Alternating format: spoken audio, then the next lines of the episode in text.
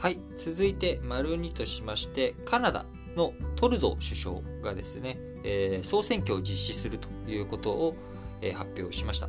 あ。カナダのトルド首相、8月15日に議会下院を解散し、9月に総選挙を実施すると宣言しました。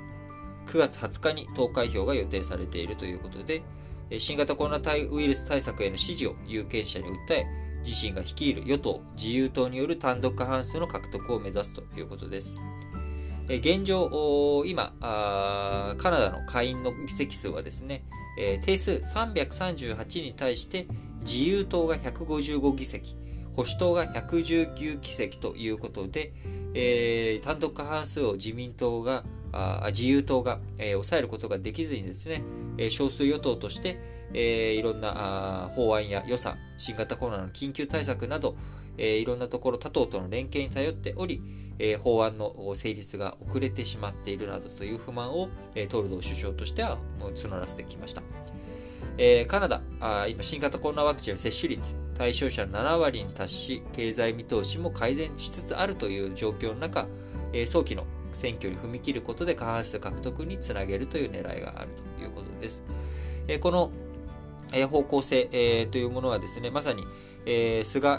義偉、えー、さん率いる自民党、公明党がまさに目指していたシナリオを、え、カナダあやっているということになります。え、ワクチン接種行き渡らせて、なんとかこうデルタ型あ含めて、なんとか抑え込んでいくような状況を作って、え、国民に政府に対する信頼感、これを醸成させ、その上で選挙に持ち込み、勝っていこうという、こういったまあ選挙戦略。がカナダでも見て取れるわけですけれども、日本の自民党としてもね、それをやりたいというふうに思っていたわけですが、それに反して、支持率はだだ下がりの状態のまんま、あ菅さんのまんまで、総選挙、日本国内の総選挙を勝てるんかいというような声もちらほら出てきているのが現状です。そういった状況の中ですね、えー日本はそういった、え状況の中にありますが、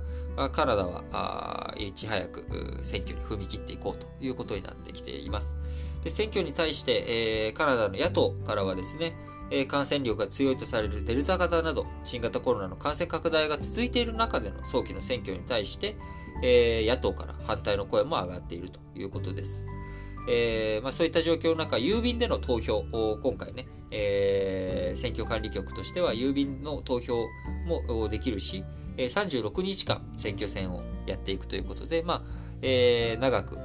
と時間を取っていく。その間に、まあ、あまり無理をしない選挙戦ができるということで、まあ、選挙管理局としては問題ないというような姿勢を示しているということです。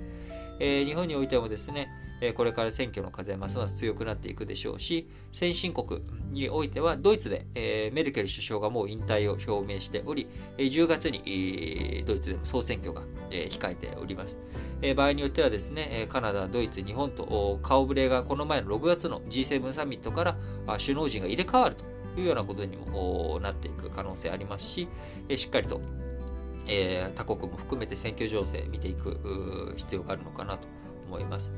そういった動き、ね、日本、一応、その10月21日が衆議院選挙の投開票日、あ、投開票日じゃない、失礼しました。10月21日が、えー、任期満了ということになっておりますので、まあ、あのー、カナダのね、選挙情勢を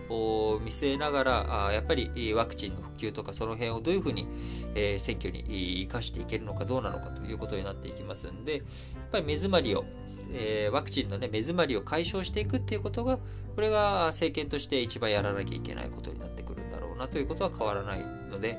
え、選挙対策があコロナ対策、ワクチン対策、これがですね、そのまま選挙対策につながっていくということを念頭に置いていただきながら、あ日本の政府、政治をしっかりとやっていってほしいなと思います。それでは次の話題に移りましょう。